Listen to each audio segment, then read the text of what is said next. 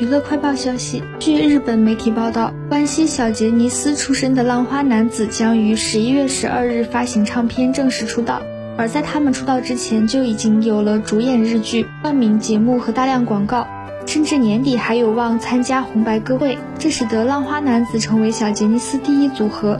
浪花男子于二零一八年十月结成，两个月后，龙泽秀明退出演艺圈，就任负责小杰尼斯培养的公司会长。